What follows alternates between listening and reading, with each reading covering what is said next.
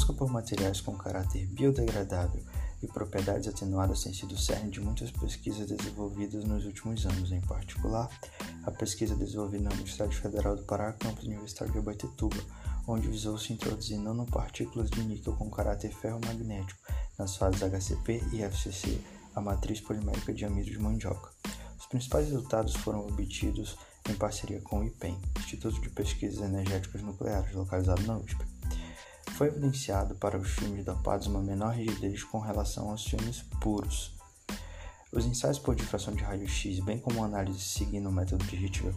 evidenciaram a presença das fases HCP e FCC nos filmes dopados.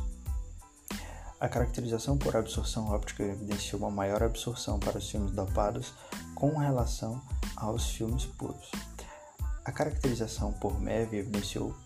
nanopartículas monodispersas ao longo da matriz, além dos filmes dopados apresentarem caráter ferromagnético, ou seja, ao se aplicar um campo magnético sobre esses filmes, eles se orientam no sentido do campo